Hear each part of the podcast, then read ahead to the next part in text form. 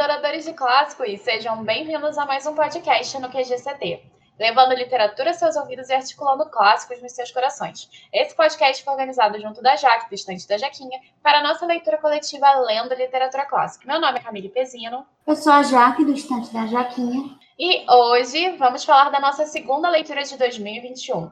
Esse foi um dos nossos debates mais cheios através do Google Meet, com todo mundo falando o que achou, o que gostou, o que não gostou, mas principalmente como observar as nuances de Jane e o relacionamento dela com o Rochester que a gente vai chamar de Rochester porque aqui todo mundo é BR. Para aproveitar, queremos agradecer a Companhia das Letras por ter cedido um exemplar para sorteio, que foi para a Cláudia. E agora, nossa convidada é a Andy, a Andressa, também conhecida como Candy, ou seja, Docinho. Olá, meu nome é Andressa, eu era conhecida como Candy nos meus tempos de fanfic, né? Mas hoje eu sou mais Andressa mesmo. Antes de passar a palavra para a Jaque trazer aquele resumo divertido que a gente já conhece, vamos falar um pouquinho sobre Charlotte Brontë, uma das irmãs geniais dessa família que só tem autoras incríveis. Ela nasceu em 21 de abril de 1816, lá na Inglaterra, e era filha do Patrick Brontë e da Mary Brandwell, sendo a terceira de seis filhos. Tendo tantos filhos, o pai tinha que ascender no trabalho, senão ia dar bem ruim algo que acontece em 1820 quando se torna pároco perpétuo. No entanto, a felicidade familiar não dura muito, porque em 1821 a esposa de Patrick e a mãe das irmãs Brontë morre de câncer. Assim, a tia delas, a Elizabeth Brandle, vai cuidar dos seus sobrinhos. Três anos depois, o que resta às irmãs Brontë, com exceção de Anne, é serem enviadas a um internato próprio para meninas, a Clergy Daughters School, em Cowan Bridge. Familiar, não é mesmo? Mais familiar ainda é serem submetidas a privações. Outra coincidência entre obra e autora é a doença que se alastra no internato em 1825. Em maio desse ano, a tuberculose leva a primogênita das irmãs Brontë para os braços da morte. Em junho, por mais que tivesse retornado para casa, Elizabeth também morre, que é a segunda filha do pároco Patrick Brontë, restando as três mais famosas irmãs da literatura. Isso não quer dizer que elas seriam capazes de fugir da doença. Na verdade, o tempo delas só foi um pouquinho mais longo, o que é bem triste. E é justamente por conta dessas perdas que o pai resolve educar seus filhos em casa. Durante cinco anos, as crianças se dedicam a escrever histórias imaginadas por eles e em lugares inventados. Porém, tudo na vida muda. Em 1831, Charlotte ingressa em Rosehead por um ano, voltando para casa assim que o ano acaba. Ela permanece com o pai por mais três, até mais uma vez regressar à escola, que se torna professora.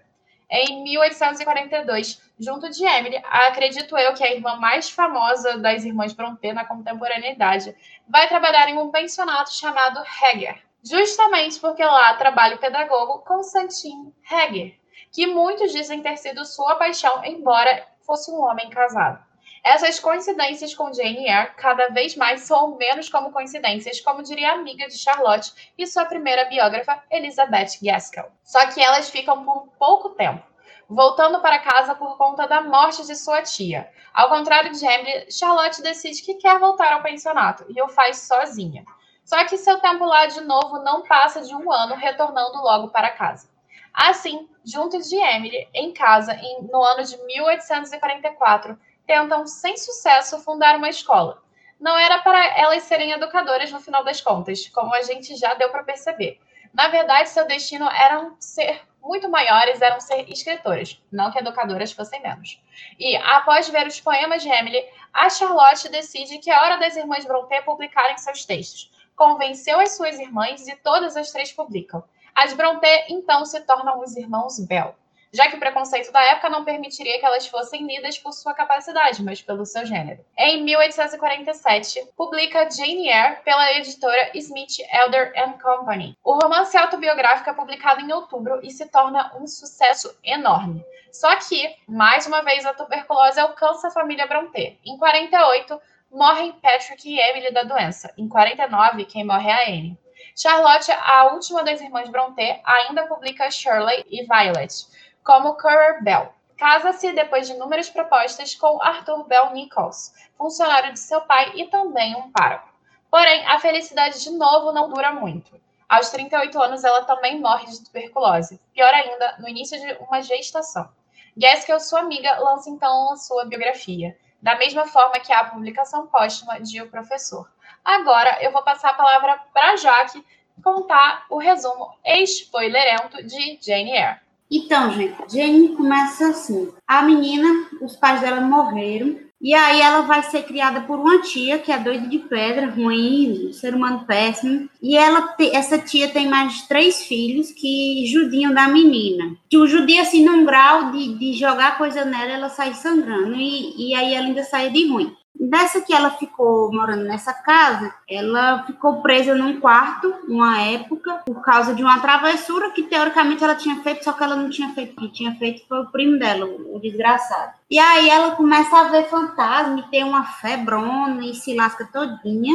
A única pessoa que cuida dela é uma mulher que trabalha na casa chamada Bessie. Como a tia não gostava da Jane, decide mandar a Jane para uma escola. No que ela fala isso, Jane aproveita e fala: ah, você é um ser humano ruim, sua desgraçada, megera, filho do cão, eu vou embora mesmo e eu vou feliz, eu nunca gostei de você e você nunca gostou de mim, estamos aqui. E aí ela, quando vai para essa escola, conhece uma professora que é um anjo de luz e uma amiguinha que fala para ela que ela tem que ser mais paciente e resiliente, porque eu acho que acredito que acham que mulheres têm que ser resilientes para não ser boas mulheres.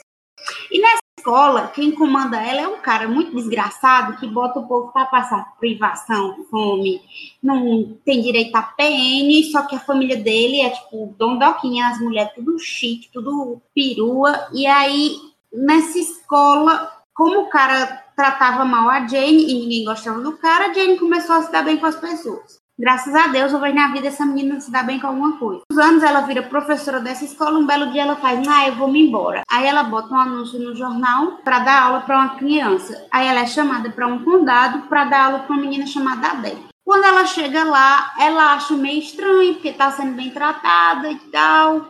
Só que aí ela descobre que ela é bem tratada, porque na verdade a mulher que, tá, que recebeu ela é como se fosse a governanta da casa. E aí, de dar uma noite, ela encontra um cara que tá meio machucado no meio do caminho, perto daquela casa. E aí ela começa a querer ajudar o cabo, o cabo dá um estoque, vai lá, vai cá. Ela descobre que o cabo, na verdade, é o dono da casa. E ela começa a ter um bom relacionamento com esse doido. E esse doido chama uns colegas para ir para lá. E tem uma mulher que é bem megeira. Do nada, do nada não, né? Mas de uma maneira um tanto quanto estranha, eles dois se apaixonam. E aí, esse cara que é doido, é um louco manipulador desgraçado, fica fazendo joguinho pra Jane dizer para ele que tá apaixonado por ele porque ele quer que ela se declare. Aí ela vai e se declara. Aí ele faz: Ah, Jane, você é a mulher da minha vida. Jane, vamos nos casar. Aí Jane faz: Oh, sim, Rochester, vamos nos casar. Aí eles marcam o casamento. Chega no dia do casamento, a gente descobre que o cara é casado com uma doida de pedra, homicida. Homicida não, mas é bem louca, assim, que tentou matar já o cara algumas vezes. Bem perturbada mental e que ele não pode se casar com a Jane porque ele já é casado. A Jane fica arrasada, o cara fica com raiva porque ele quer ser compreendido, porque a mulher dele é doida e ele quer ter o direito de ser feliz. E aí Jane vê que ele tá meio perturbado das ideias e mete o pé. Diz, eu vou embora daqui antes que esse cara faça uma merda comigo. Aí ela foge. Aí ela passa uns dias lá de privação mesmo, de passar fome, de tomar chuva, não ter onde dormir. Aí ela é acolhida por um pessoal e ela descobre que esse pessoal que a acolheu, na verdade, são primos dela. Só que foi uma grande coincidência, porque eles acolheram ela por, por bondade mesmo. E entre essas pessoas que acolheram ela, tem um cara chamado John, e esse cara, ele é paro. E ele acredita que ele tem a missão de servir a Jesus, sendo, sendo missionário. E aí ele chega pra Jane e faz, olha, Jane, eu não te amo não, mas você tem que casar comigo. Ela faz, oxê, por quê? Porque você tem que ser missionária também, tá no seu destino. Ela faz, Tá bom, eu sou, mas eu não vou casar contigo, não. Ele, ah, então não dá certo, não, só dá certo se você casar comigo. Fica esse couro de minhoca, ai, casa comigo, ah, não vou casar, não, mas eu posso servir, ah, não, Depois desse muito todinho, ela faz, não vai dar certo isso. Resolve procurar o Rochester, que é o doido casado. E diabo ela foi procurar esse homem, Deus a quem sabe, né? Mas enfim. Aí ela não tem notícia dele e ela resolve viajar para lá. Quando ela viaja para o condado que o homem mora, que ele é praticamente o dono do lugar, ela descobre que a casa dele pegou fogo, que a mulher doida dele se jogou no meio do fogo, que a casa pegou fogo, aí ela fez, ah, pá, caiu no chão. E o Rochester, aquele homem heróico, só que não, maravilhoso, só que não, resolve que mesmo depois de que a mulher dele estava em cárcere privado, viu, gente? Eu esqueci desse detalhe. Ele prendia a mulher porque ela era doida e ele tinha vergonha dela. Depois que ele prende a mulher e deixa ela mais doida do que ela já era, ele decide que ele tem a missão de não deixar ela morrer. Aí ele, heróico, brado e retumbante, vai lá e tenta salvar a mulher. Aí fica segue cotó, fica maneta. É descoberto pela Jane depois dessa catástrofe. Ele faz: Ó, oh, Jane, você voltou, você é o amor da minha vida. Você é o amor da minha vida. Aí eles se casam. E eles vivem felizes para sempre. E ninguém gostou disso. Enfim, agora, depois desse resumo maravilhoso de sempre da Jaque, vamos reproduzir o debate que a gente teve no Google Meet. Lembraremos alguns dos comentários e também traremos impressões com spoilers da obra. Assim, vamos começar com a primeira pergunta. O que, que você achou da obra como um todo? Você achou uma leitura interessante, fluida? O que mais te chamou a atenção na escrita da Charlotte Brontë? Meu Deus do céu, eu ainda estou tendo que me acalmar aqui depois desse final. Eu tenho que, eu tenho que discordar que eu fiquei. Assim, é meio assustador o final, né? Mas eu não fiquei infeliz com o final. Pelo menos ela estava feliz, né? Depois de sofrer tanto, acho que ela merecia um pouquinho, assim, dessa felicidade. Mas enfim. Sim, quem não merecia era o Rochester, né? então, mas o Rochester eu tô cagando pra ele, né? O que importa mesmo é que essa menina seja feliz, pelo menos um pouco de felicidade na vida dela. Para mim, a leitura fluiu a partir de um ponto. Eu até comentei que no começo eu fiquei meio travada, assim, porque achei a, a narrativa meio densa, né? Mas a leitura de um ponto para frente, a partir de que ela saiu da escola, aí para mim foi foi uma beleza. E o que mais me chamou a atenção na escrita da, da Charlotte é que, cara, você se sente na pele da Jane. Ela consegue fazer você ficar no lugar dela. Eu achei isso muito incrível, assim. Eu nunca tinha me sentido, que eu me lembro, assim, eu nunca tinha me sentido tanto na pele de um personagem como eu me senti na pele da Jane. Acho que é por isso que eu tô um pouco inclinando pro Rochester o que importou para mim foi que ela foi um pouquinho feliz na vida de tragédia dela. É o seguinte, eu achei a escrita fluida, eu gostei bastante do livro. Eu nunca tinha tido experiência com a Charlotte, mas eu já tinha com a Emily e eu já gostava. Lógico que são pessoas diferentes, então. Mas a gente bota as irmãs Brontë como se fosse uma unidade, é quase como uma coisa mística, né? As irmãs Brontë. Mas eu gostei bastante, achei genial e eu quero ler a obra da Charlotte completa. O grupo como um todo, e eu acho que mais surpreendente foi a Tati, que eu acho que a Tati acabou em dois dias o livro, porque ela, ela não aguentou. Ela falou assim: ah, gente, eu comecei a ler no dia que acabou o debate do Pinóquio. Aí, dois dias depois, ela tinha dito: então, gente, já acabei. Eu não esperava que fosse tão rápido um negócio que vai durar dois meses. E realmente eu acho que todo mundo conseguiu ler super rápido. A Lu também foi outra que falou: ah, já acabei, assim, tipo num piscar de olhos. E eu fiquei competindo com a Joy durante as lives na Twitch, que foi engraçado. Mas é a minha segunda vez lendo é, Jane Eyre. Eu não li outras obras da Charlotte, só tinha lido Jane. É uma experiência que eu acho incrível, justamente pelo que a Andy comentou, e eu acho que foi o comentário mais assíduo do pessoal. Todo mundo se sentiu um pouquinho de Jane. Tanto eu acho que é porque a Jane ela vem aqui, ela encontra o eu da gente, o eu sofrido feminino principalmente, e ao mesmo tempo a Charlotte ela tá descrevendo sobre a vida dela. Então ela tá descrevendo sobre coisas que ela sabe muito bem. Tanto que a história tem vários párocos que era uma coisa da realidade da própria Charlotte. A questão da educação, que também era da vida da Charlotte, entre outras coisas. Então, assim, como a Gaskell comenta, é bem quase uma autobiografia da própria Charlotte Brontë. Eu acredito que Jane Eyre tenha essa fluidez e essa conexão com o personagem tão forte porque ela está basicamente descrevendo os sentimentos que ela possui. Enfim, eu acho que é por isso que a obra ela é tão fluida e é isso que mais também me chama a atenção na escrita da Charlotte, essa questão empática que ela consegue trazer pela escrita dela. A gente consegue sentir todos os sentimentos. E, ao mesmo tempo, outra coisa que me chama muita atenção é a descrição da Charlotte Brontë. Ela é extremamente descritiva, justamente porque a personagem, a Jane, ela é uma pintora. Ela gosta do desenho. A arte de desenhar é uma coisa importante para ela. Então, a descrição é muito importante até para entender esse cenário gótico que está sendo construído aqui, que é desse gênero que as irmãs Brontë seguem. Então, eu gostei muito, eu acho extremamente fluido, é extremamente cativante, empático e faz com que a gente se afunde na história. A Jaque comentou antes que como a gente vê assim que a, as irmãs Brontë são tipo imunidade, são três, mas pra gente é dificuldade, né? Eu acho isso muito engraçado. Porque da Anne eu não li ainda, mas o Morro dos Ventos Vivantes, você vê que, por mais que sejam histórias bem diferentes, assim, você vê certa semelhança, né? Eu acho, eu acho muito impressionante. Realmente parece que foi a gente pensa como unidade. Mas não é uma questão da gente pensá-las como unidade propositalmente. A gente pensa elas como unidade pelo fato de que elas estudaram nos mesmos lugares, tiveram as mesmas influências, a, a, as mortes da família foram as mesmas, as pessoas que elas se, mais se importaram eram relacionadas, elas estavam vivendo no mesmo período histórico e conversavam muito entre si porque eram irmãs. Então, as obras delas são realmente parecidas, por mais que, que tenham divergências múltiplas em relação à construção de enredo, de personagem e de desenvolvimento, principalmente de narrativa, é muito parecido, justamente porque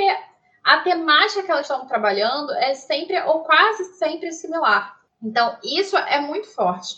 E elas estão no mesmo gênero, então acho que faz sentido.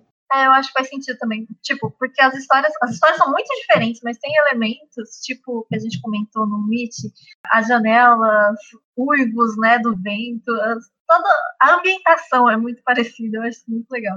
Enfim, vamos para a próxima pergunta. Quais são os pontos da personalidade de Jane Eyre que te chamam a atenção? Você acredita que ela pode ser considerada uma feminista antes mesmo do surgimento do termo e do movimento? Eu acho que o que mais me pegou, assim, o que eu mais admirei nela foi quanto ela era madura para a idade dela, mesmo quando ela era uma criança, vivendo todos aqueles perrengues lá na vida. Ela sempre foi muito madura, muito. Não é teimoso o termo, ela sempre teve um, um objetivo, ela foi e alcança esse objetivo. Ela segue para alcançar o objetivo que ela quer alcançar, né?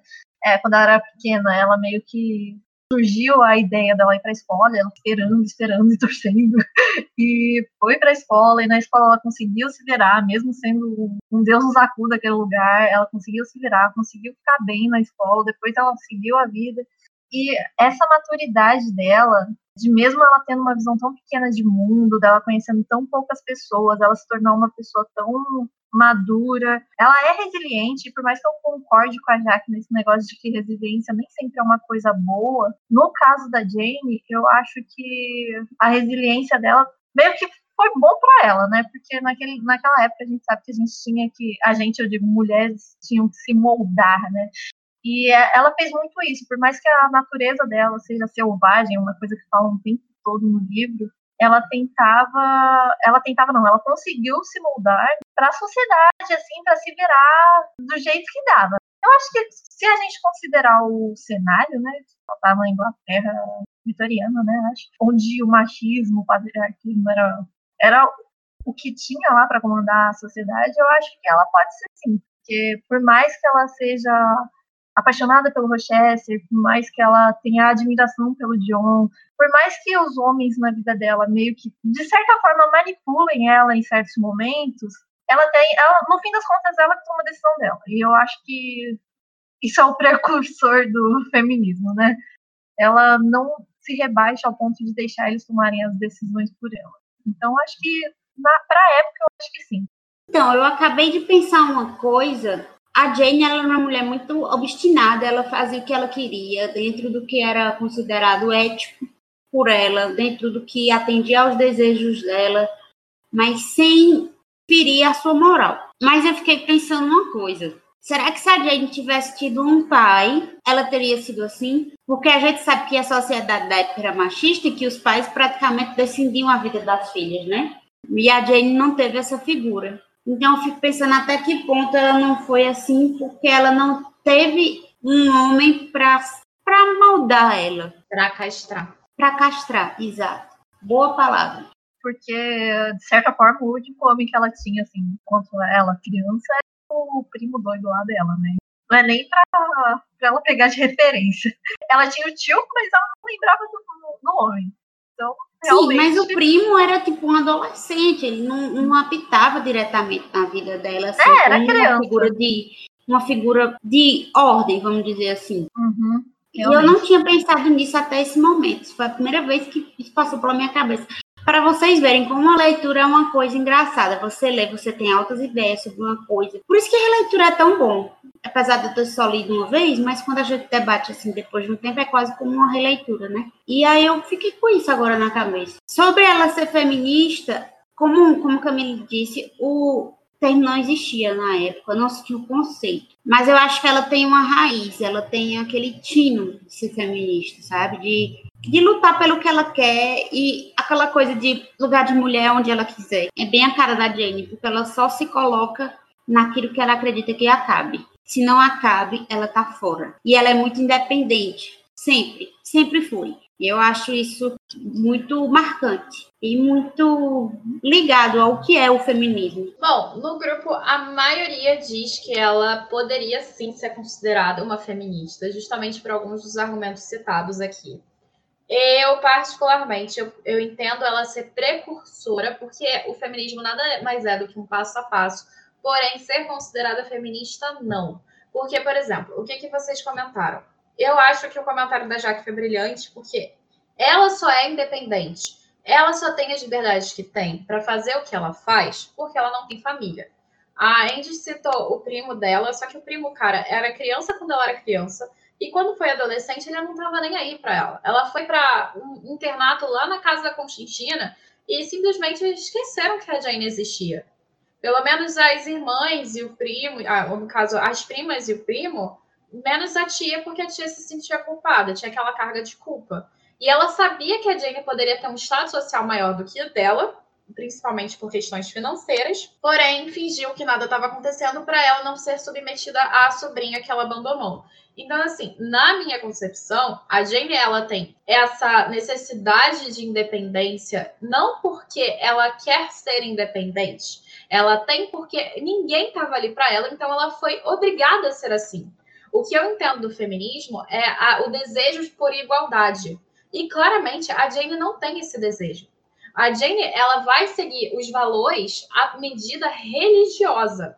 Ou seja, tudo que ela acredita em nome de Deus, em relação à cultura religiosa que ela segue, é o que vai ser preconizado ali. É o que vai entrar ali como, ah, é isso aqui eu não vou fazer porque, de acordo com a moral relacionada ao que eu acredito que Deus quer para mim, eu não posso ter isso. Ela muitas das vezes cita a Bíblia, muitas das vezes ela cita Deus, muitas das vezes ela cita a questão da moral, mas sempre essa moral está relacionada à religião. E a religião que a Jane segue nada mais é do que uma religião que diz que a mulher tem que servir ao homem. Como é que eu posso considerar essa personagem extremamente religiosa, tão, tão feminista, se ela segue ainda os moldes que são dados? Sabe? Eu tenho essa problemática. Porém, eu entendo ela como precursora, ou seja, aquele engatinhar de passos de desejos de independência e de entender as diferenças. E aqui eu acho que a chave da Jane, da Jane Eyre, principalmente da Charlotte, entender as diferenças culturais de homem e mulher. Ou seja, a Jane ela consegue pontuar o desejo que ela tem de viajar, e como ela é obrigada a viajar através dos livros, enquanto, por exemplo, Rochester, ele viajou pelo mundo inteiro. Ele tinha a possibilidade de ir para onde queria porque era um homem. E ela, inclusive, é castrada mais uma vez durante a obra, como, por exemplo, quando ela vai com John, ela quer ser, ela fala: vou ser missionária com você na Conchichina, no raio que o parta, porém eu quero ir livre. E ela sabe que não pode fazer isso. E o primo insiste e diz: você não pode ir solteira, você tem que ir casada. E isso é porque uma mulher não pode ir solteira para um lugar. A mulher ela não pode ser livre para viajar por ela mesma. E isso é um ponto interessante que a Charlotte Brontë vai criando aqui, como precursora do feminismo, para mostrar essas diferenças. Da mesma maneira que ela não se deixa colocar e não deixa a Jane entrar como uma personagem submissa financeiramente e completamente ao Westchester por quê? Ela ganha dinheiro do tio para ter aquele casamento. E outra coisa que ela faz na obra muito bem, e eu não vou me estender porque vai vir a pergunta sobre isso, é colocar a condição do Rochester de dependência da Jane, para colocar essa união equivalente. Então, assim, eu acho que são ideias precursoras, mas e muito da obra eu posso considerar a obra Jane Eyre feminista, mas a personagem em si, eu acredito que não, no máximo precursora. como a própria obra é, mas assim, se eu fosse considerar alguma coisa feminista, seria muito mais a obra. Porque a Charlotte, ela se preocupa numa questão de igualdade entre os personagens no final, e ela tá aqui elaborando todo o tempo a diferença entre a figura feminina e a figura masculina, ao mesmo tempo que ela vai trazendo outros tipos de crítica. Então, obra sim, personagem no máximo precursora. Claro que a obra é precursora, mas a personagem no máximo para mim é precursora. Não, eu entendo teu posicionamento, tem muito sentido. Eu também acho que eu acho que eu concordo também. Meu pensamento de imaginá-la como feminista, no caso, antes do feminismo, né? É mais porque, tipo, ela tem o desejo, né? Ela tem aquela sementinha do feminismo. Mas eu entendo e eu, eu concordo, certamente. É uma base ela é a única que realmente é independente, que trabalha, que tem o dinheiro dela, ou que não tem o dinheiro dela, mas ela é a única que realmente é independente. Tem um, tem um momento da história que ela vai lá, sai da casa, vai passar fome, mas ela vai meter cara, assim. Mas isso é uma crítica da Charlotte Brontë em relação a Jane Austen. Quem conhece as fofocas e, né, da Inglaterra, daquela época, dos escritores, sabe que a Charlotte, ela não gostava que todos os finais das obras da Jane Austen estivessem relacionados ao matrimônio. Ela achava que uma mulher era capaz de sobreviver e se sustentar sozinha, coisa que não era muito possível e nem era provável por causa da lei de Westminster, que é a lei que prediz que quem tem a posse é o homem e não a mulher, independente se tem três filhas, como acontece, por exemplo, em Orgulho e Preconceito, tem seis filhas, cinco filhas, vinte filhas, mas não tem um filho homem, isso vai passar para o primo do primo do primo, entendeu? Para o próximo homem que tiver na linha de sucessão daque, daquela herança. Então, isso é uma coisa que a Jenny, a Jenny Olsen, quase falei Jenny a Jenny Olsen está aqui criticando fortemente. Só que a Charlotte acha que o fato é, as mulheres tinham mãos, pernas e pés, tudo para trabalhar, elas eram capazes de se sustentar. Só que o próprio Estado não fazia essa tarefa muito bem, o próprio Estado não ajudava a mulher a se sustentar e tinham várias situações que as mulheres não conseguiam, mas eram obrigadas a dar um jeito. Quando ela, a Charlotte Brontë, e é por isso que eu acredito que ela seja muito mais precursora do que realmente feminista, cria Jane Eyre, ela tá criticando o posicionamento da Jane Austen, só que tá esquecendo todo o background da Jane Austen para Jane Austen criar obras assim. Da mesma forma que aqui em Jane Eyre, ela tá trazendo uma personagem que é realmente mais para frentex, que é o que vocês já perceberam, que todo mundo percebe, que todo mundo nota quando lê, tá lendo. Só que não é uma personagem feminista. Não é, por exemplo, uma Mary Wordscraft, que é a mãe da Mary Shelley, que está ali batendo o pé dizendo que casamento é uma instituição que está querendo acabar com todas as relações, está querendo mudar absolutamente tudo. Tanto é que a Mary Wordscraft é considerada uma das mães do feminismo. Da mesma forma que a Mary Shelley está ali fazendo várias críticas também. A Wordscraft, se você pega ela e relaciona a Austin ou a Charlotte, você vê uma diferença de rompimento com a tradição patriarcal muito mais intensa. Tem. Ela está criticando. É como se a gente tivesse uma escalonagem de precursoras. A Jane Austen ali no, no, no, na base, a Charlotte ali no meio e a Mary Wollstonecraft gritando para todo mundo: vocês estão tudo louco. Entendeu? É mais ou menos essa a diferença. Só que Claro, tem que lembrar do background dessas mulheres históricas, que é o que acontece com a Jane Austen. Jane Austen ela teve problemas com relação ao matrimônio, e a gente encontra isso muito no nosso podcast de persuasão que tem aqui no QGCT. Então, vocês podem lá procurar. Então, ela tem essa problemática com o matrimônio, da mesma forma que a Charlotte tem essa problemática com a Jane Austen, falando sempre de matrimônio, que era uma coisa que não importava para ela. Ela queria estudar, ela queria ser professora, porque a própria Charlotte Brontë, como todas as duas irmãs, a Anne e a Emily, tiveram oportunidade de estudo de uma classe de média alta, de filhas de pároco, e puderam ter essa oportunidade de estudar, coisa que não acontece com a maioria das mulheres. Então, também, esse é um local de elite, de fala, que a gente acaba esquecendo um pouco. Porque ela está aqui num local de, de elite intelectual que outras mulheres daquela época não teriam oportunidade. Coisa que eu acho que a Jane Austen meio que elabora melhor. Então, assim, eu acho interessante esses contrapontos sendo elaborados aqui. Então, vamos para a terceira pergunta do nosso debate. O que, que você acha dos personagens masculinos da história, como o Sir John e o Sir Rochester? Acha que são parecidos ou completamente diferentes um do outro? E o que, que você acha do relacionamento desses personagens com a Jane? Aquela pergunta que levou meia hora para cada um responder. É, é, é, meio difícil descrever o quanto eu detesto eles dois, né? Não, mentira, eu nem chego a detestar, mas realmente não gosto muito de nenhum dos dois. O Rochester eu não gosto menos. Não, no caso, eu não gosto mais. Né? Tenho realmente um certo ranço por ele. Eu vejo eles como completamente opostos, né? Apesar de, é igual eu falei, eles têm o mesmo defeito que é achar que sabe o que é melhor para mim.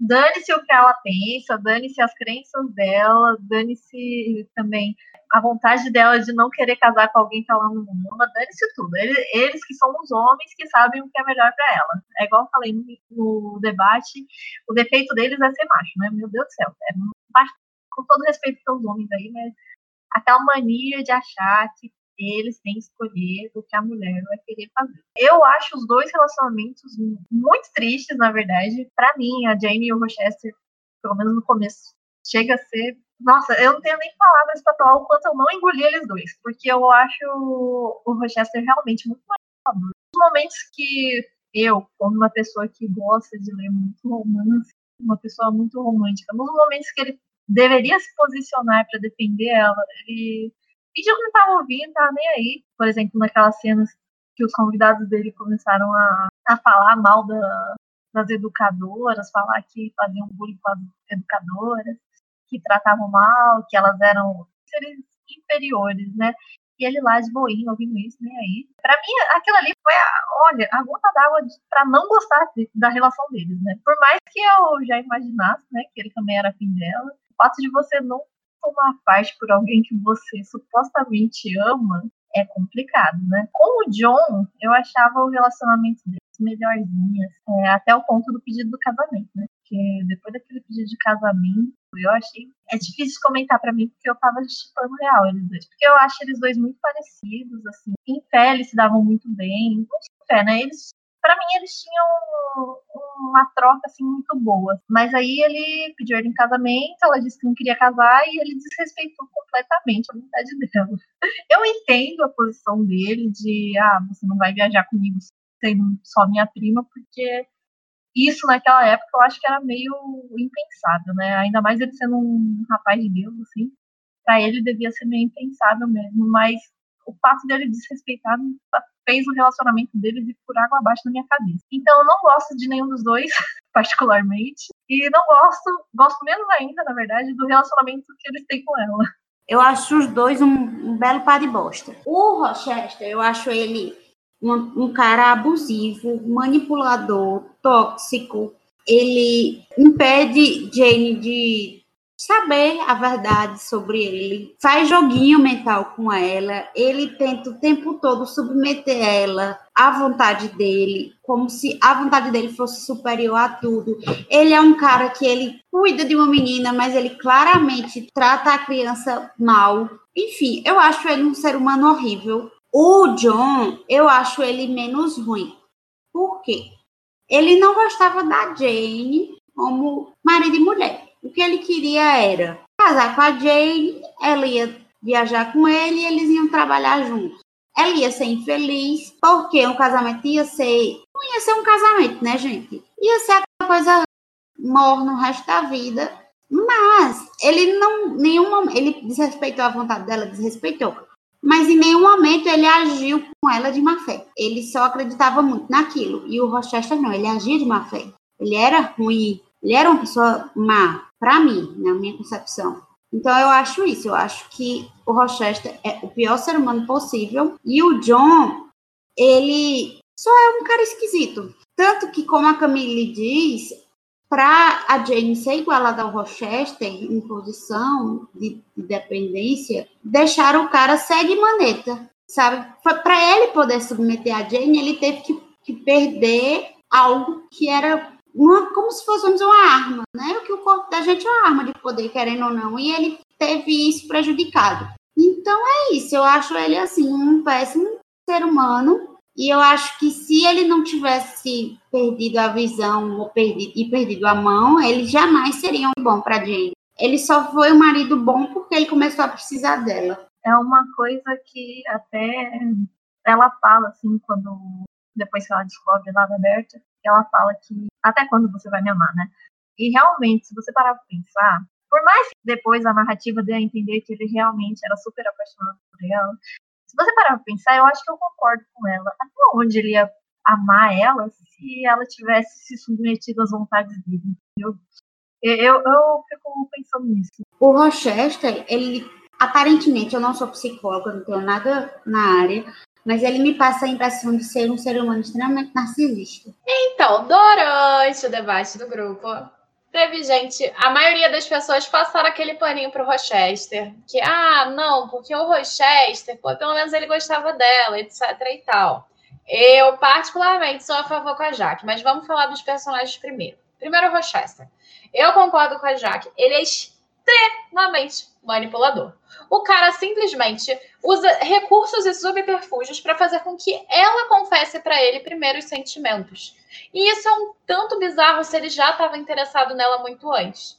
E eu acho que também é extremamente abusivo da forma que ele faz isso. E uma das coisas que eu acho que mais me marcaram, ao contrário da Andy, que por mais que a cena realmente tenha me marcado da questão da educadora dele não defender a educadora, no caso a Jane ali, eu acho que o que mais me marca é a cena que ela descobre que ele é casado com outra, ele começa a apertar o braço dela e ela fica com medo e espera dar no meio da calada da noite para fugir. Isso é muito bizarro, para mostrar o quanto ela tinha medo do Rochester, porque ele era rico, ele tinha todas as possibilidades do mundo de catar ela onde fosse, justamente por causa do dinheiro e também por causa da força. E a descrição do Rochester, por mais que ele seja considerado feio para os padrões da época, ele era aquele carinha parrudo que tinha, devia ter uma força de braço enorme. Então eu imagino que ela, que eu acho que ela até diz que dói quando ele pega no braço dela. Então assim, eu acho que ele é extremamente abusivo e violento. Não é um personagem que eu acho que seja bom para acabar com a Jane, mas eu entendo até porque a autora faz isso, porque ali eu acho que a concepção que ela cria do Rochester é a concepção de como a mulher ela está encarcerada em todos os moldes patriarcais. E eu acho interessante que ela acaba parando com ele. Por isso que eu acho que, por mais que tenha o precursor do feminismo, essa obra não é feminista. Se ela fosse feminista, seria como a Cláudia falou: acabaria a Jane sozinha indo viajar e dane-se o resto do mundo. Isso seria muito feminista. Não o que acontece dela casar com Rochester em relação ao John. Ao contrário do Rochester, que é extremamente manipulador, e eu concordo muito com a Jaque em relação a isso, o John é extremamente sincero. É tipo, são os dois extremos nesse ponto. Enquanto um é quente, o outro é frio. Enquanto um é manipulador, o outro é honesto. Enquanto um é rico, o outro é quase que pobre, é um pároco, é um pároco pobre. É um missionário que vai abdicar de toda a fortuna para trabalhar em nome de Deus. Ele é extremamente religioso e o Rochester não. Por mais que ele tente fingir a religião, muitas das vezes pela Jane, do tipo, ah, porque eu tô querendo melhorar em nome de Deus para merecer você, não sei o que. Gente, esse discurso me dá um ranço enorme. E isso, claro, é uma leitura nossa do século XXI, não é uma leitura da época. Então, isso é bem interessante, porque na época fez um extremo sucesso e o Rochester foi um personagem, acho que, bem quisto. Com exceção dessa diferença dos dois, que são os opostos em relação à personalidade, o interessante que a Charlotte Brontë vai brincar com esses opostos é trazer esses dois opostos tentando massacrar todas as opiniões, toda a vida da própria Jane Eyre.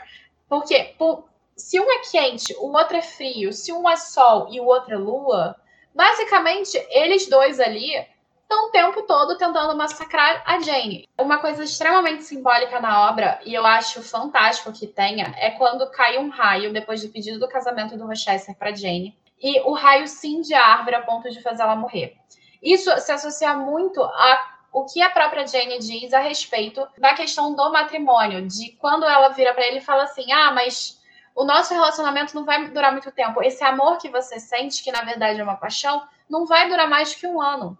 E isso está muito relacionado a essa metáfora. E eu acho muito incrível como a Charlotte Brontë vai pegar dois opostos que é o John e o Rochester, que é o sol, a lua, é o quente, o frio, que é o sincero e o manipulador, e os dois vão tentar controlar a Jane. E ambos vão fazer isso porque é da cultura patriarcal, é da cultura inglesa daquela época que o homem dominasse a mulher frequentemente e com força.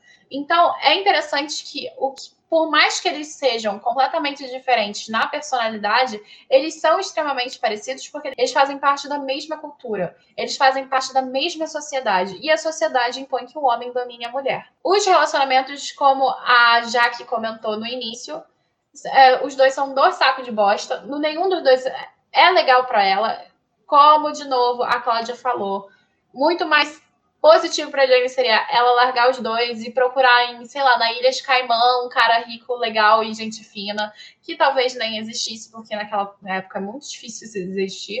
Mas assim, ela não ela terminar sozinha com o dinheiro do tio, sabe? Seria muito mais feminista, precursor do feminismo, do que ela acabar se contentando com o que aconteceu. E o que eu acho interessante é que, para a obra acabar como precursora do feminismo, acabar com um ponto de equidade, e a Jaque até comentou o que eu comentei no debate, foi o que aconteceu.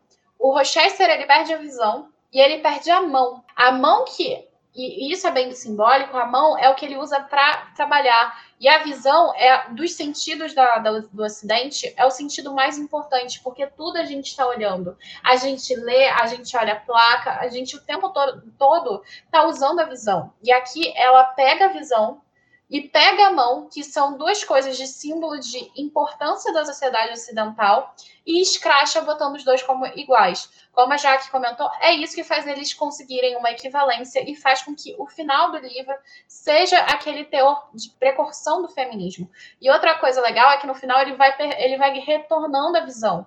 Mas ainda assim, a Jane é a mão dele. A Jane é aquela que tá ali de igual para igual, é aquela que cuida dele. E o interessante é que ela não se torna necessariamente esposa dele, mas uma cuidadora. E é isso que eu também tenho essa impressão no final. Para você ser igual, o cara tem que ser seu dependente e ao mesmo tempo você é obrigada a cuidar dele. E isso me incomoda, mas eu entendo que na época era a possibilidade que tinha.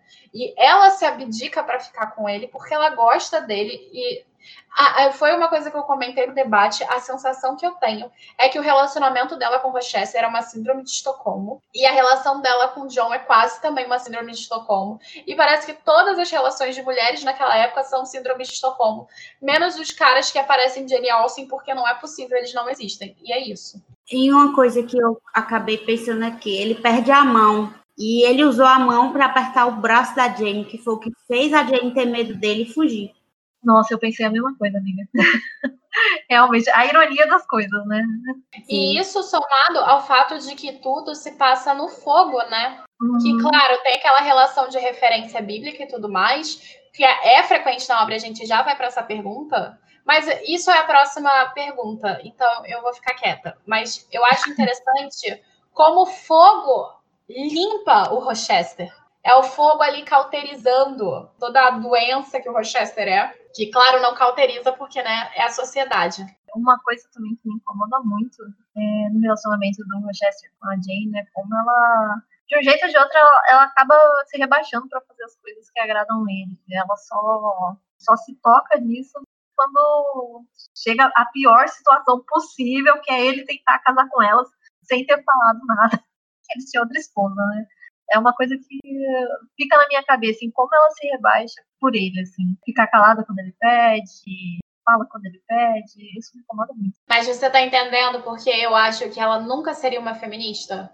Sim. Mas só precursora, porque muito do que ela decide fazer por conta própria está relacionado a uma moral religiosa e não uma moral interna, uma bússola interna que diz: eu sou importante, eu como mulher tenho voz. Não é isso que ela está buscando na narrativa. Pelo contrário, quando o John oferece lá para ela ir, ela vai achando que vai morrer e de boa com isso. E por mais que ela não fosse morrer, só que vai morrer e aceitar aí já é uma coisa bem pesada, né? Não, e o interessante é, e que eu acho muito marcante, é que, na verdade, ela só vai procurar o Rochester simplesmente pelo fato de que ela não quer dizer sim direto para o John. E se o John tivesse dito eu vou te amar ou eu te amo, manipulando ela como o Rochester faz, ela teria ido com ele. E a gente duvida que o Rochester ia amar ela por um ano. Mas o John que não ama ela e fala isso na lata, ela rejeita, porque é tipo normal. Mas é por isso que eu sinto que é tipo uma síndrome de Estocolmo que ela tem pelo Rochester, porque basicamente ele manipula ela, ele trancafia é, psicologicamente total, total. ela. E, e, ele vai fazendo e vai levando ela a gostar dele, porque ela, ele vai cercando ela o tempo todo ali. E é a única figura que ela consegue conversar de igual para igual, porque tem uma escolaridade similar ou superior. E isso faz com que ela se sinta acolhida. E a única figura que consegue conversar de fato com ela de outras coisas que não aquelas coisas de casa comum, sabe? E ele dá essa liberdade para ela conversar com ele.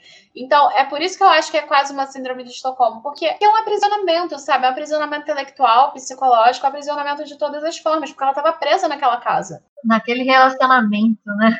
Pois é, então para mim é, é uma coisa assim extremamente tóxica e é interessante ver isso, como essa obra funcionava na época Charlotte Brontë e como funciona hoje, como a gente vê esse relacionamento muito diferente hoje. Será que naquela época esse livro não era um romance muito mais idealizado do que é hoje? Porque eu acredito que sim. É o que eu penso, eu também acho. Quatro, cinco anos atrás eu ia achar o romance muito fofo. Que bom que você mudou, amiga! Que bom que todas nós evoluímos. Mas é, então eu acho que não precisava ir tão longe para a época da, do romance para achar ele idealizado. Muita gente da nossa sociedade ainda ia achar ele idealizado. Gente, na reunião mesmo, no debate, teve muita gente passando pelo pro Rochester. teve uma galera. É verdade. Porque é verdade. eu penso, eu sou 27 anos, casada, 5 anos de casada, eu, pela minha experiência, que também não é muita de mundo, assim, eu acredito que um relacionamento tem mais do que romance, amor. É uma questão de admiração, de respeito. É, é por isso que, para mim, a Andresa, o relacionamento dela com o John poderia dar certo. Eu preferia que ela tivesse terminado com o John de um outro jeito, assim, né? Porque eu também não gostei realmente da cena do casamento. Acabou comigo, com a minha, meu coração de shipper. Mas eu acho que ela e o John teriam dado mais certo, porque eles eram pessoas mais parecidas. Assim. Sem falar na diferença de idade, né, gente? Ai, meu Deus, isso é pra mim é o pior. Eu não acho, não, que ela ia dar certo com o John, não, porque o John, ele era muito, muito frio, muito metódico. E ela, eu acho que ela já gostou do Rochester, porque ela viu uma chama do Rochester. Sim, porque é, é porque a Jane mesmo, ela contém a chama dela, né? Ela foi é, adestrada para conter a chama dela. Então, eu acho que ela viu o Rochester, assim, um pouquinho de tentação do que ela queria ser, talvez. Mas é pelo fato também de que o Rochester deixava ela responder do jeito Sim. que ela queria. Coisa que o John, ela se sentia oprimida. Tanto é que quando eles estavam estudando hindu, ela se sentia pressionada a fazer o que o John queria. Ela não sentia que queria aquilo. Ela Sim. obedecia ao comando. Até porque ele era muito similar a figuras que apareceram antes na vida dela. E o Rochester não, é o cara que deixa ela falar o que ela quiser, falar o que ela pensa, etc e tal, porque ele tá se divertindo com o jeito espivitado da Jane. Então, ela consegue sair mais do cabresto com o Rochester do que conseguia sair com o John. E é por isso que ela opta pelo Rochester. Se o John tivesse dito para ela, eu vou amar você no futuro, sim, e eu vou deixar você mais livre para pensar o que você quiser, ela tinha ficado com o John. Só que ele não ia fazer isso por ela porque ele era extremamente metódico. Até porque ele queria casar com ela, tendo um plano de vida de 30 anos, falando: olha só, a gente vai fazer isso, isso e isso aqui como missionário, você vai ter que estudar isso e isso, fazer isso, isso e não sei o quê. Era uma forma de aprisionamento também. Entendeu? Sim, com certeza. Tá dando pra pensar pouco quanto o John também, né? No grupo pessoal, preferia o Rochester, mas eu vou ser honesta. Pra ter um aprisionamento que tem cara de, de felicidade, mas eu sei que não é, e um aprisionamento que pelo menos está sendo honesto comigo, eu acho que eu prefiro eu preferia o John. Pra é, ser eu também preferiria. Eu também preferiria. Eu não troco um, eu não troco um pelo outro e não precisa de troco. Tudo é ah, Aquele negócio, era melhor ela na opção, você só tem duas opções, um ou outro. Você não pode ficar sozinho e viajar, como a Cláudia falou que, que queria o final, que inclusive acho que todo mundo concordaria que o final dela seria topíssimo se ela fosse viajar com dinheiro. Mas tendo a opção só dos dois, você e você também não pode morrer. Você não pode morrer Ah, e não pode já tava, eu já tava dizendo que eu ia cortar os pulsos e entrar na banheira. Ia se jogar da mansão igual a Berta. Então, com essa du- essas duas opções, quem você prefere? Eu acho que eu prefiro o Rochester. Posso dizer por quê? Chocada, Claro.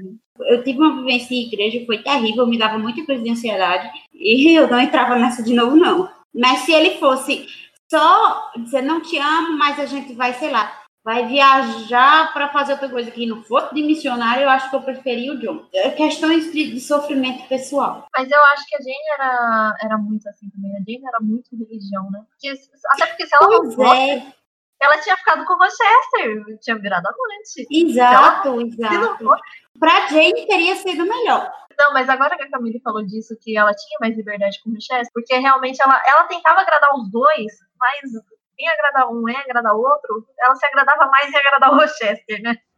Sim, porque ela podia falar o que ela queria. O fato dela, ela agradava ele falando o que ela queria. Ou seja, sacaneando ele, ela tava, tava bem, entendeu? Coisa que ela não fazia com o John. Só que, tinham cara, bom com o. Rochester, ela nunca ia ter a possibilidade de viajar, conhecer outros lugares e matar o marido. Oi? Matar uma. O marido Ela pode morrer. Ele, o- mas o John tinha muito mais possibilidade de morrer do O que o John- Rochester, se bem que o Rochester era mais velho. Então o Rochester podia morrer primeiro. Eu ficava com o Um Rochester. velho bem rico que me banque, me dê tudo, me dê casa, dê dinheiro. Mas o John Entendeu? do Rochester. No final do livro, ela, ela vem numa carta do John que tá morrendo, né? Então, Pois é, o John teria morrido mais rápido, ela estaria mais livre mais rápido. Jogar água quente no ouvido dele. ai, que horror. Muito bom. Não, porque eu acho assim que quem morresse primeiro valia mais a pena. Eu fico No caso do John. Mas o John ia morrer e ela ia continuar pobre. Nossa, gente não. Lógico Mas que ela tinha dinheiro, ela ia pegar o Mas dinheiro ela não do tinha John, dinheiro. dela. Minha gente, vocês estão com, com a mente muito pequena. Ela não tinha dinheiro muito Caraca! dinheiro. Não, mas se você parar pra pensar, Sugar ela- Daddy! Se ela fosse com o John, ela ia ter que doar o dinheiro dela. Igual o John fez, mas eu acho que o John doou o dinheiro dele. Sim, e ela ia dinheiro, porque ela ia virar mais missionária. Pesado, É né? verdade. E Gente, o vocês não estão ponto. tendo a cabeça empreendedora. Vocês estão precisando assistir Karen Kardashian. O Rochester ganhou. Você me pegou agora, Jaque. Você me pegou agora. Rochester ganhou essa rodada. Bom, agora vamos para a próxima pergunta, que é: em relação ao Rochester, o que, que você acha do final do personagem? Você acha que tem algum motivo para tais coisas terem acontecido? A gente meio que já respondeu isso, então vamos passar rapidinho por essa pergunta. Cara, eu não gostei do final. Não gostei mesmo. porque Achei melodramático, achei triste mesmo. Eu não sou o tipo de pessoa que pensa a pessoa fez um mal, tem que morrer por causa disso. No caso, perdi o braço, perdi o olho. Eu não sou esse tipo de pessoa. Então, pra mim, eu não gostei. Eu achei triste demais. Por mais que eu não goste do Rochester, acho que ninguém, ainda mais uma pessoa com a personalidade do Rochester, ninguém merecia passar por isso. E o motivo é aquele negócio, né? É é um livro que toca muito na tecla de coisas bíblicas e tal. Então, o Rochester meio que pagou os pecados dele daquele jeito. Eu não acho que foi só para pagar os pecados. Eu acho que foi para dar uma, uma noção de que, para ela se igualar a ele, ele precisava ser cego e cotó. Porque ela nunca ia ter a mesma posição dele se ele fosse um homem que tivesse visão e que tivesse a mão que ele usou para cercear ela, para impor força a ela. Então não foi tipo, ah, vai pagar os pecados. Assim, pra- quer dizer, eu acho que foi também. Mas eu acho que o intuito está muito mais no que a Camille tinha dito, de igualar, de dizer que para a mulher ter uma posição, ela tinha, o homem tinha que ser mais fraco. E, gente, eu não estou dizendo que deficiente é fraco, eu estou dizendo que, ela, que a autora quis passar. E o que, que acontece? Que eu acho também é que se o Rochester não tivesse passado por isso, ele não ia ser feliz, não. Porque ele vivia dizendo que ele não gostava de ser o libertino que ele era mas ele não conseguia deixar de ser. Então ele meio que precisou perder para poder entrar que ele queria ser e poder dar certo com a Jane. Então no fim das contas ele nem ficou cego de tudo, porque ele começou a ver o vulto da Jane depois de uns dois anos. Saiu no lucro. Bom, eu concordo com as duas, porém eu vou discordar de uma coisa da Jaque, que não é uma discordância, eu entendo o que ela falou, mas eu acho que eu posso explicar melhor. Eu acho que não é uma questão de fraqueza, é uma questão de que ele não sabe lidar com o fato de espiar dependente, simplesmente porque ele não nasceu com cegueira nem sem a mão. Então, quando você passa por uma perda de algum dos sentidos ou de algum membro do seu corpo, você tem que passar pela questão de maturação desse tempo e de hábito. Coisa que ele não conseguia porque ele já estava muito velho para isso. Ele tinha 40 anos quando começa a narrativa, basicamente. Então, assim, como ele ia se acostumar com o fato de ter perdido coisas que ele teve a vida inteira? Então, é muito mais essa questão de hábito daquilo que se tem e desapegar daquilo que se perdeu do que realmente de fraqueza. Eu acho que foi isso que a Jaque quis dizer, mas eu estou tentando explicar o que ela quis dizer. Na minha concepção, é uma questão de igualdade, principalmente porque aqui a gente está tendo muito confronto de questões patriarcais, feminino e masculino o tempo todo. Pagar os pecados também entra, justamente porque ele perde as coisas no fogo, e o fogo é símbolo de purificação. Então, tanto que a Andy quanto que a Jack falou, eu concordo completamente. O que eu acho mais importante do final do personagem é uma tentativa de redenção da Charlotte. A gente sente pena de quem se ferra. E é por isso que a gente, talvez a gente, na verdade, muitas das pessoas do debate comentaram isso. E isso devia ter acontecido na época. A gente fica com pena do Rochester, porque o Rochester se ferrou. Eu fiquei com pena? Não, mas eu entendo quem fica. Eu não tenho pena de babaca. Eu fiquei. É uma falta de empatia. Eu, eu fiquei com muita pena. Fiquei com tá vendo? Vocês, vocês caíram no discurso da Charlotte. Não, eu fiquei com pena, mas eu não queria que ele, que a Jane tivesse ficado com ele. Eu só fiquei, caramba. O cara se lascou. Ele podia ter continuado inteiro e a Jane não ter ficado com ele, que o final ia ser perfeito. Mas aí é que tá, ele não ia passar pela redenção se ele não tivesse perdido os membros que ele o tinha. problema dele, ele queimasse no inferno e a Jane não é ele, pelo menos ela tava Mas segura. ele queimou no inferno, amiga. Como não, a casa real. pegou fogo, o fogo é a purificação que ele passou. Ele queimou no inferno por um minuto ou dois, não pela eternidade. Para ele foi eternidade. Mas aí é que tá, vocês ficaram com pena de um cara que perdeu a, a, visão parcialmente por um tempo, que depois, na verdade, ele ficou caô, ele perdeu uma mão, mas na, na outra vista ele conseguiu enxergar. Pô, pra quem ficou tanto tempo no fogo, ele até se deu bem. Ele até sobreviveu e ainda ficou com a menina que queria. Não, e ainda matou ele podia ter morrido. Mas é o tipo da coisa. Eu me coloco no lugar. Se eu perdesse parte da minha visão e perdesse a mão, eu ia. Nossa, eu achei o final meio pesado. Porque, inclusive pelo que você disse, porque a gente nasceu com isso. Então a gente ia sentir a falta do que a gente teve, entende? E isso faz ter pena. Quando a gente se coloca no lugar da pessoa, a gente tem pena por causa disso. Mas não porque ele é uma pessoa que passa pela redenção e ficou bonzinho. Não, é porque você, quando a gente se coloca no lugar, a gente pensa, caramba, que pesado. É aquela coisa de não desejar uma coisa ruim nem pro pior inimigo, sabe? É até cristão isso. Mas é justamente essa questão. Ela se aproveitou da piedade de vocês de vocês no geral, porque eu não fiquei com pena, para passar a mão na cabeça do Rochester. Foi isso que aconteceu no final. Por isso que tanta gente gosta que os dois fiquem juntos, sendo que a Jane merece muito mais, não precisando vocês duas. Mas isso aconteceu até no grupo. Se a gente for lembrar o debate, foi o que aconteceu. Eu relativizo, eu fico com pena do que aconteceu. Se só isso, se não tivesse ficado com a Jane, eu tinha morrido de pena do Rochester. Mas como ele ficou com a Jane, eu digo a vocês que eles são no lucro. Não, ele saiu. Ele claramente saiu e meu coração é de anticristo, porque eu não fiquei com pena, não. É, ele terminou. Eu, eu vi no, no, podcast do Planeta sobre o estado lá sociopata, que a Camille, ela é sociopata. Olha. Vocês parem com isso, que eu não sou sociopata. Talvez eu tenha algum grau, mas sociopata, não sou, não. Mas, cara, eu não tenho pena dele. Porque eu acho que foi um final até positivo. Amiga, se eu morresse, tu ia chorar? Não sei, amiga. Talvez sim, provavelmente. Ia nada. Sim. Gente, eu acho que a condição da morte é uma coisa assim que as pessoas vilanizam muito pelo fato de que você não sabe o que, que tem quando você morre. Isso não quer dizer que seja ruim para a pessoa. Tanto é que tem culturas que festejam quando você morre. A minha questão da morte, mas é porque você não está entendendo o que eu estou dizendo. A questão da morte não é o que vai acontecer com a pessoa, é a saudade que eu sou uma pessoa egoísta. Eu me coloco na posição de egoísta, Sim. da minha saudade. Mas é exatamente isso. Só que eu não sou egoísta nesse ponto.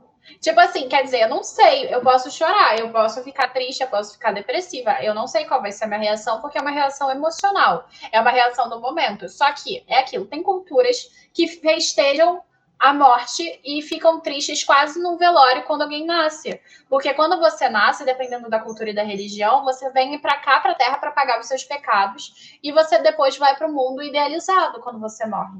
Por isso que tem cultura que faz isso. Eu, particularmente, às vezes eu vejo situações precárias que, cara, desculpa, a pessoa foi para um lugar, provavelmente o lugar vai estar tá bem melhor do que o sofrimento que ela está passando por aqui. Então é por isso que eu não choro, porque eu me coloco no lugar da pessoa. No caso do Rochester, e, e, outra coisa que também me incomoda é que a gente santifica as pessoas que morreram. Aquela pessoa ser babaca, às vezes ela merece tudo que ela passou, entendeu? A questão é, ah, mas você não quer isso para ninguém, não. Não, gente, se a pessoa é babaca, ela tem que pagar sim. A pessoa que não é babaca tantas vezes paga, justiça divina, gente. A pessoa é babaca pagar pelos pecados que ela fez. É verdade, é verdade. Entendeu? É uma, é uma forma de justiça. Então, assim, na minha cabeça, muitas das vezes a gente santifica e fala assim, ó, oh, pobre coitado, porque passou por uma situação, mas esquece tudo que essa pessoa fez antes. É eu, particularmente, não tenho uma memória de. Eu tenho memória de elefante nesse sentido. Se a pessoa fez algum mal e eu vejo que essa pessoa fez algum mal, eu não vou me apiedar dela como se ela fosse uma santa antes do que aconteceu. E uhum. muitas das vezes, a maioria das pessoas fazem isso quando alguém morreu. Ah, a pessoa foi babaca a vida inteira, morreu. Gente, tadinho, vai fazer tanta falta. Vai fazer falta pra quem, cara pálida? Tu vai viver daqui a duas semanas, depois de chorar um pouco, você vai esquecer que a pessoa estava ali. Vadinho. É isso que acontece. O né, mesmo. Ia fazer falta para quem? Além da, da, das pessoas lá do condado que gostavam dele, né? Que até falavam mal da Jane. Nossa, essa cena me deixou nervosa. O Rogério, eu acho que se ele tivesse morrido na, naquela situação e a Jane não tivesse voltado, ele tinha saído no lucro se tivesse morrido. Né? No caso que a Jane voltou, ele saiu no lucro com a Jane mesmo.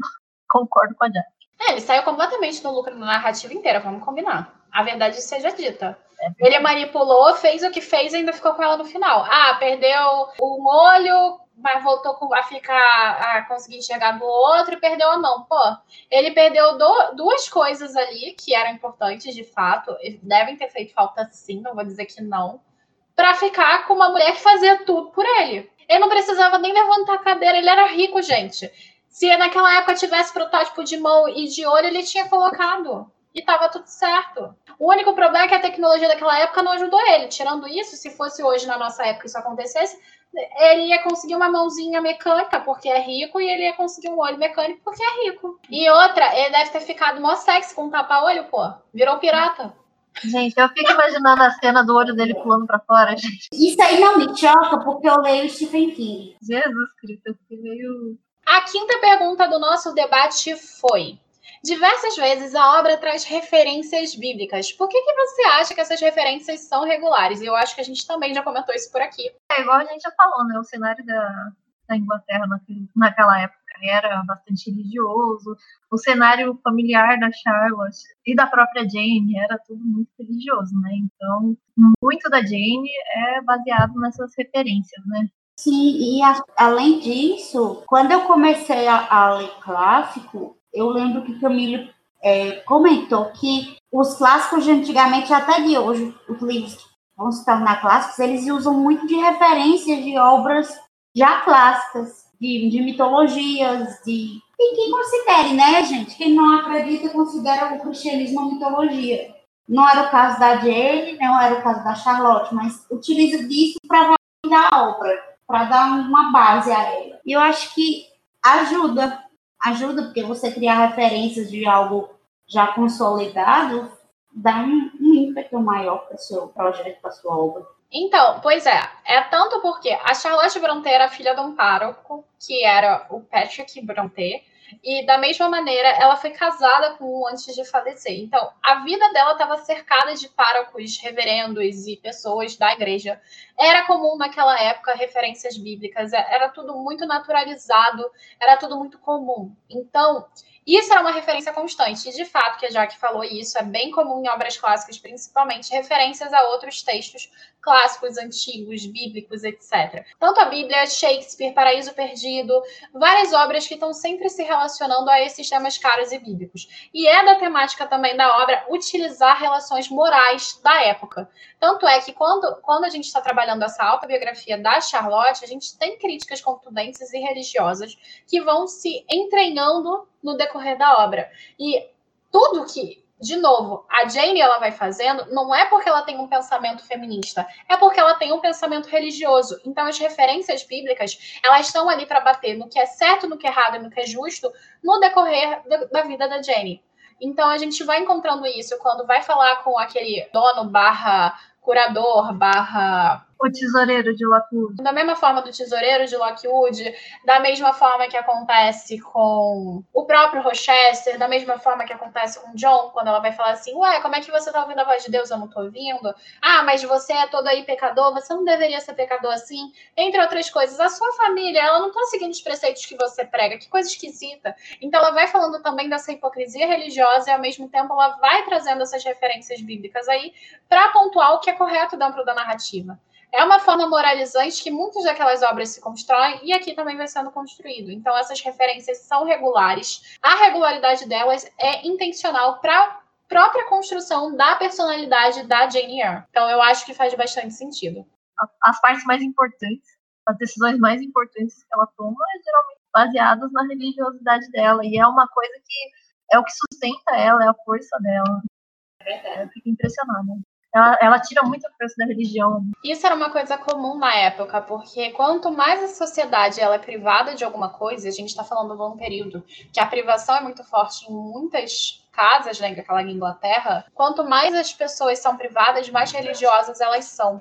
E essa é uma construção que a gente encontra aqui na Engineer, como encontra em outras obras também. E isso é muito legal ver demarcado. Então, penúltima pergunta do nosso debate. O que que você acha da Berta? E isso aqui é uma das perguntas que eu acho mais legais desse debate. Acha que ela era louca, simplesmente? Era uma mulher maluca? E o que que você acha do mistério que a envolve e também que envolve toda a narrativa, toda a obra de Jane Eyre. Teve uma coisa que a Jaque falou no debate que ficou muito na minha cabeça, que é, ela falou assim, se ela não fosse louca, ela ficou louca, né? Porque ela não tem condição de um ser humano ser preso, né? Ela era aprisionada, tá presa num quarto, em contato com uma mulher só, uma mulher que uh, já deixou, tipo, a narrativa deixa a entender que a Grace era bêbada, é, não era uma pessoa muito gentil, né? Não tem como ela não ficar maluca, né? Só de você ficar preso num lugar já, já torna a situação complicada. Então eu acho que ela. Eu não vejo mais ela como louca, não. Na, durante a eu até falei, nossa, essa mulher é doida da ida. Mas depois do debate, depois de revendo os pontos, assim, né? Porque a leitura é sempre assim. Você acha uma coisa, depois você para para analisar e fala, eu acho que não é bem assim é, realmente eu não acho que ela era tão louca assim quanto o Rochester queria mostrar que ela era também. Por mais que ela tivesse, no fim das contas, ficar doida ao ponto de morder o irmão, ao ponto de se jogar da mansão, não acho que ela foi o tempo inteiro louca. Até enquanto o próprio Rochester, enquanto conta a história pra Jane, ele deixa claro que quando ele conheceu ela, ele gostou dela, ele quis o casamento, por mais que tivesse lá todo o esquema de herança e blá blá blá, ele deixa claro que foi escolha dele. Ninguém pôs uma arma na cabeça dele, não, para ele casar com ela, não. Nem vice-versa, né? Eles casaram porque quiseram e a partir daí lascou, né? Mas eu acho que ela não era louca, não. Não acho que era simplesmente não. Eu acho que ela ficou realmente, porque não tinha outra opção, né, no caso dela. Não tinha condição dela não ficar louca. Era a última coisa que eu esperava, porque quando eu li, eu meio que me esquivei dos spoilers, eu queria ler Jane Eyre há muito tempo. E eu sempre tentava me esquivar, assim. Então, tipo, sobre o mistério, é, eu achava muito que quem estava preso era o irmão do Rochester que tinha ficado doido e ele estava, tipo, sendo o irmão mais velho dele. Então, realmente me deixou bem surpreendida ser esposa dele. Quando você para para analisar o Rochester, faz sentido, né? Porque é uma pessoa que manipula a, a Jane, a narrativa inteira, para ele achar que prendeu uma mulher é de boa. Por mais que não ache que Rochester é uma pessoa má no, no sentido de que ele não tentou matar a mulher, ele não colocou a mulher no asilo. Se bem que se ele colocasse a mulher no asilo, talvez fosse até melhor para ela, né? É eu não sei como funcionavam os, os asilos naquela época, mas né, hoje em dia ela sairia para dar pelo menos uma voltinha no sol. Mas eu acho. Eu, eu fiquei surpreendida com a revelação do mistério, sim. Eu que tinha esquivado todos esses anos dos spoilers, consegui me surpreender.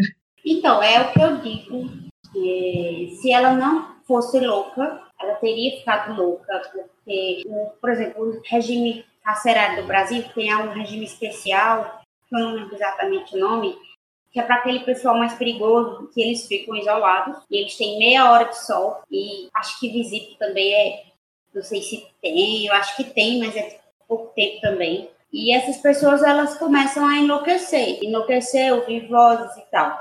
Eu acho que o que o Rochester fez com ela é desumano, mesmo que ela realmente fosse louca, que eu acho que não era o caso, ele deveria ter tratado ela de forma mais humana. Ele foi extremamente desumano com essa mulher. Para mim, ele é um ser humano terrível. Eu tenho muita pena da Berta, muita pena mesmo. Eu acho que morrer foi a coisa menos ruim que aconteceu com ela. Tanto que ela se matou, né? A vida dela era tão ruim que ela se matou. Não Sim, sei cara. se eu colocaria isso como loucura dela, não. Eu acho que foi meio que a fuga. Não, não, exatamente. A pessoa viver presa num quarto sem janela, minha gente. Quando ela fugia, ela tentava se vingar do Rochester. Que tipo de ser humano faz isso com o? Não tem condição. É, é, é horrível. É criminoso. E assim, por mais que a narrativa tente colocar o Rochester como coitadinho, que ah, coitadinho, tem uma esposa louca, ele quer ser feliz. Se você parar para refletir, ele só escondeu ela porque ele queria casar de novo. Então, assim, nenhuma passada de pano. Ele fez isso porque ele era ruim mesmo. Ele estava pensando no bem dele e Dani. Ele tinha vergonha. Sim, tinha vergonha de uma. Por mais que ela fosse louca, coitada. Andy, você percebeu que você acabou de mudar o seu discurso falando que o Rochester não era tão mal assim, e agora você virou e disse que ele era mal por ter feito isso? Deixa eu me explicar. Ele não era mal no sentido de assim, ele não era um assassino. Ele não era um psicopata que, por exemplo, ele não deixou ela numa casa ruim para ela morrer de tuberculose de propósito. Ele tinha outros padrões de ruindade. Ô, ô Andy, isso é bem perigoso, porque eu já passei, não passei por isso, ó, fiquei em casa privada. Mas sabe quando você está numa relação abusiva e você faz, ah, mas ele não me bate? É quase isso. Ah, mas ele não me matou. Mas ele não, deixou ela presa num quarto, é, sem janela, sem contato com o mundo, sozinha, só com enfermeira. Nossa, coitada da Berta. Enfermeira, inclusive, alcoólatra. Sim, então, tipo, ele é uma pessoa horrível. Ele não era um assassino, mas ele torturou a mulher, bem porque ela fosse louca, louca de pedra. Isso é uma tortura psicológica. Era mais fácil que ele fosse um assassino. Sim, ele torturou a Beth. Isso é tortura. É verdade. Vocês me pegaram aí, eu concordo completamente. Que fizeram, pra mim, a Berta é a real coitada dessa história. Por mais que a gente tenha sofrido, a Berta, pra mim, meu Deus do céu, coitada dessa mulher. Sendo louca, não sendo louca desde o começo, coitada dessa mulher. A Berta, na minha concepção, e eu acho que isso é um contraponto muito interessante, ela é a oposição da Jane, ela é o duplo da Jane. Enquanto a Jane, ela era foguenta nesse sentido, ela era rebelde nesse sentido cultural. Foi obrigada a se tolir. A Berta, ela nunca se toliu. Então as duas elas são contrapontos uma da outra. Enquanto a Berta é a louca, porque ela nunca se toliu, a Jane é a missionária, a recatada, a perfeita para o matrimônio. Então, elas são um contraponto da outra. Eu acho que o mistério da obra, se a gente fosse pensar do mistério pelo mistério, faria muito mais sentido se fosse sobre o irmão do Rochester, coisa que não é. Porém, em relação à crítica da Charlotte Brontë, faz muito sentido ser uma mulher cárcere e ser uma mulher casada. Porque o que é que é a proposta da vida feminina naquela época? Nascer, crescer, se educar para o marido, casar, ter filhos, morrer. É basicamente essa proposta. A proposta toda da vida feminina é levada ao matrimônio, é voltada para o seio doar. Então, quando ela coloca essa mulher aprisionada na casa do Rochester, ela nada mais está falando de como uma mulher que tenta sair dos moldes é aprisionada dessa cultura patriarcal e dessa sociedade nociva. Enquanto a Jane ela foi através de certa malícia também que ela adquiriu em Lockwood, mas ela foi moldada a conseguir disfarçar sua loucura, digamos assim, entre aspas, loucura, mas nessa ferocidade do feminino, a Berta nunca foi, porque a Berta é estrangeira. Ela não nasceu na sociedade inglesa, ela nasceu na, numa das ilhas espanholas, em uma das famosas construções coloniais e colonizadoras que a gente tem. Inclusive, aqui a gente também tem uma crítica à colonização. Só que aqui a crítica da colonização está atrelada ao feminino. Como a mulher ela vai sendo colonizada ao ponto de se tornar o que a Jane se torna. Porque dentro da cultura inglesa você tem essa massiva colonização do feminino. É como você pegar um índio e catequizar. Aqui a gente está fazendo, pegando uma mulher e transformando ela nos moldes que a sociedade quer. E isso que acontece com a Berta, só que a Berta não se submete. Então, não acho que ela seja louca quando ela morde o irmão, que nunca procurou ela e ajudou ela a sair daquele cárcere. Eu não acho que ela seja louca de tentar matar o Rochester. Muito menos acho que ela seja louca de se jogar e para fugir daquele cárcere. Porque o tempo todo ela está utilizando manobras de defesa, manobras inconscientes de defesa. Claro, se ela não era louca, ela se tornou louca, concordo plenamente com a Jaque? Sim, porque aquilo ali era uma loucura. O que ele fez com ela é insano. Inclusive, existia uma lei, e eu estudei essa lei num debate que a gente teve, eu não lembro qual foi o debate que a gente teve, mas eu não tô com ela aqui agora, mas existia uma lei que previa a punição ao marido que prendesse a esposa dentro de casa, porque o cárcere feminino, o cárcere de esposas era uma coisa comum. Então aqui a Charlotte está utilizando dessa brecha de coisas que aconteciam na realidade e transformando aberta. E o que eu acho legal é essa dualidade tá até presente na capa da editora Zahar, do Jane Eyre da Zahar, e faz muito sentido. Enquanto a Jane e a Berta, elas são uma unidade na publicidade, porque a Jane ela vai se apresentar como a recatada, enquanto a Berta vai ser, a ser apresentada como a rebelde. Só que a rebeldia aqui é considerada loucura. Então, assim, eu acho muito brilhante como a Charlotte vai colocando isso, porque ela vai trazendo ao mesmo tempo, e a gente pode pensar em várias críticas em relação a questões de colonização, de como a colonização funcionava. A gente pode pensar em como o feminino funcionava, e tem uma passagem muito legal que ela vai descrevendo a cultura hindu, em que se o marido morre, a esposa é jogada na fogueira. E é isso que acontece ali. Berta, ela é jogada na fogueira digamos, metafórica, quando Rochester se queima e ele acaba pagando os pecados dele, porque ele se queima, ele perde a mão, ele perde o olho, ele queima não sei quantos por cento do corpo, e ali ele está se purificando com fogo. E ao se purificar com, com fogo, ele deixa de ser o libertino Rochester e passa a ser o recatado Rochester. E aí nisso acontece a mesma coisa com a Berta. O marido dela, que era aquele homem libertino, morreu. Então ela é queimada no fogo junto com ele.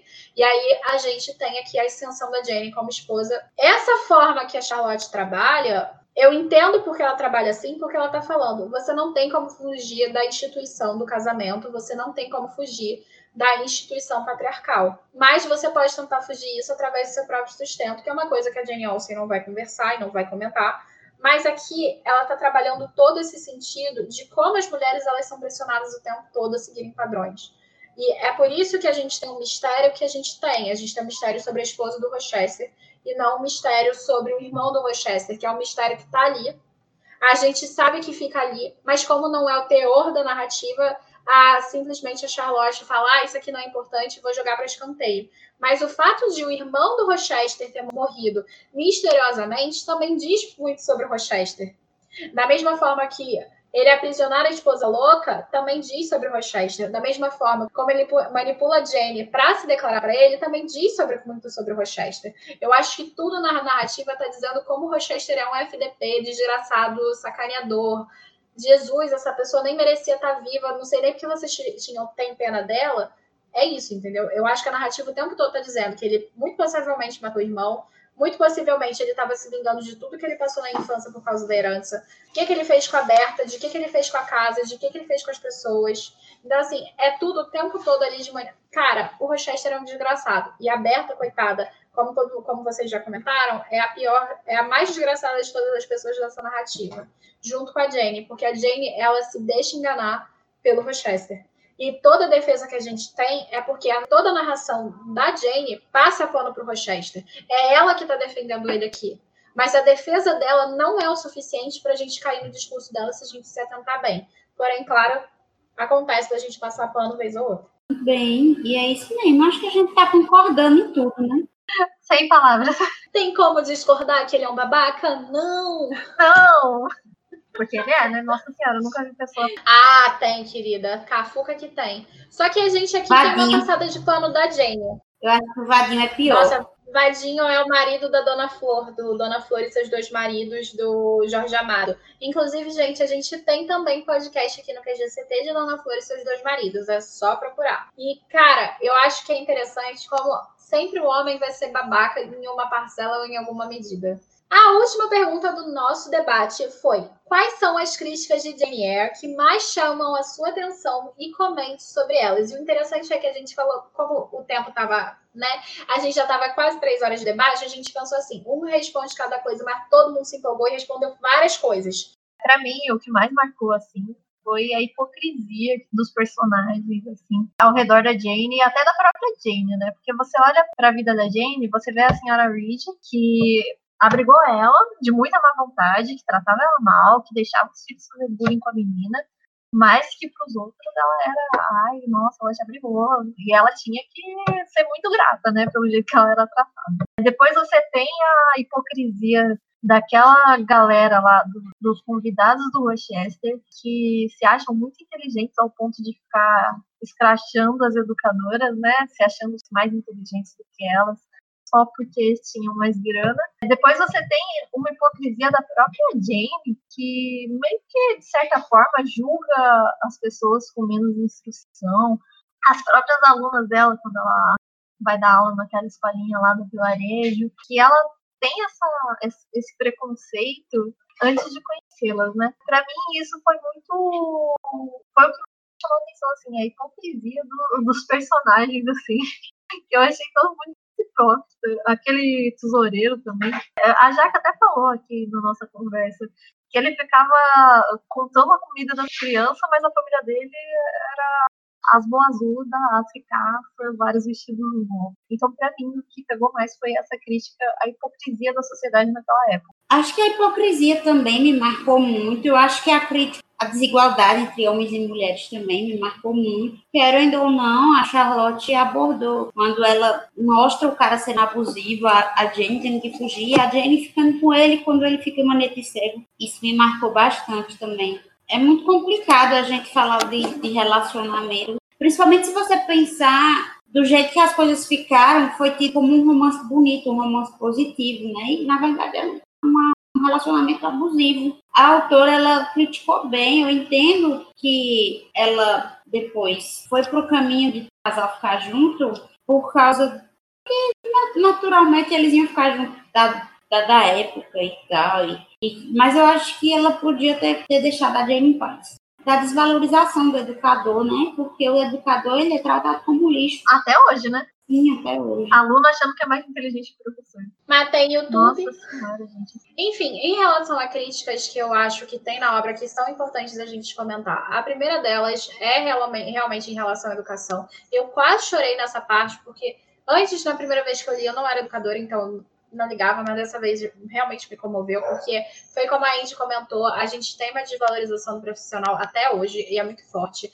As críticas às questões religiosas, a, a tentar dogmatizar coisas e impulsionar e, e, colocar coisas na cabeça dos cristãos, porque um pároco ac acredita naquilo. Outra coisa que eu acho importante destacar, não só a questão da hipocrisia, em relação à construção entre os personagens, mas a hipocrisia de classes, a gente tem pessoas interesseiras ali sendo trabalhadas. Então, a Charlotte Brontë ela começa a trabalhar muito fortemente essas relações sociais que vão sendo construídas e tudo mais. Eu acho incrível como ela vai elaborando isso. Então, assim, tem muita coisa. A gente já comentou várias coisas no decorrer do podcast. As meninas também já pontuaram várias coisas aqui. A gente tem a questão do feminino, no orientalismo, que é uma coisa que a gente tem essa questão da colonização, a questão do machismo estrutural, a sociedade patriarcal entre outras coisas que a gente já tocou várias vezes durante esse podcast. Enfim, gente, esse foi o nosso podcast de hoje. Muito obrigada por terem ouvido até aqui.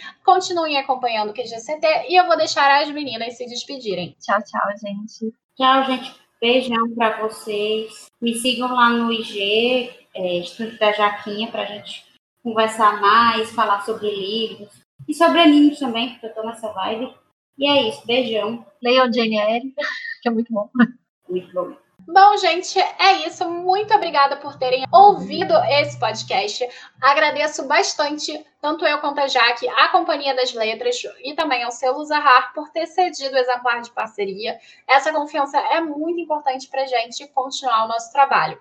Se vocês quiserem acompanhar o trabalho do Caneta Tinteiro, vocês podem acompanhar a gente no gctinteiro.com.br, que é o site, o que é GCT, que é aqui o nosso podcast Caneta Tinteiro no YouTube, Grupo Caneta Tinteiro no Facebook ou no Instagram, GC Tinteiro no Twitter e Grupo Caneta Tinteiro na Roxinha, que a gente está fazendo lives consecutivas vários dias. E é isso. Muito obrigada a todo mundo que ouviu até aqui e até a próxima. Tchau, tchau.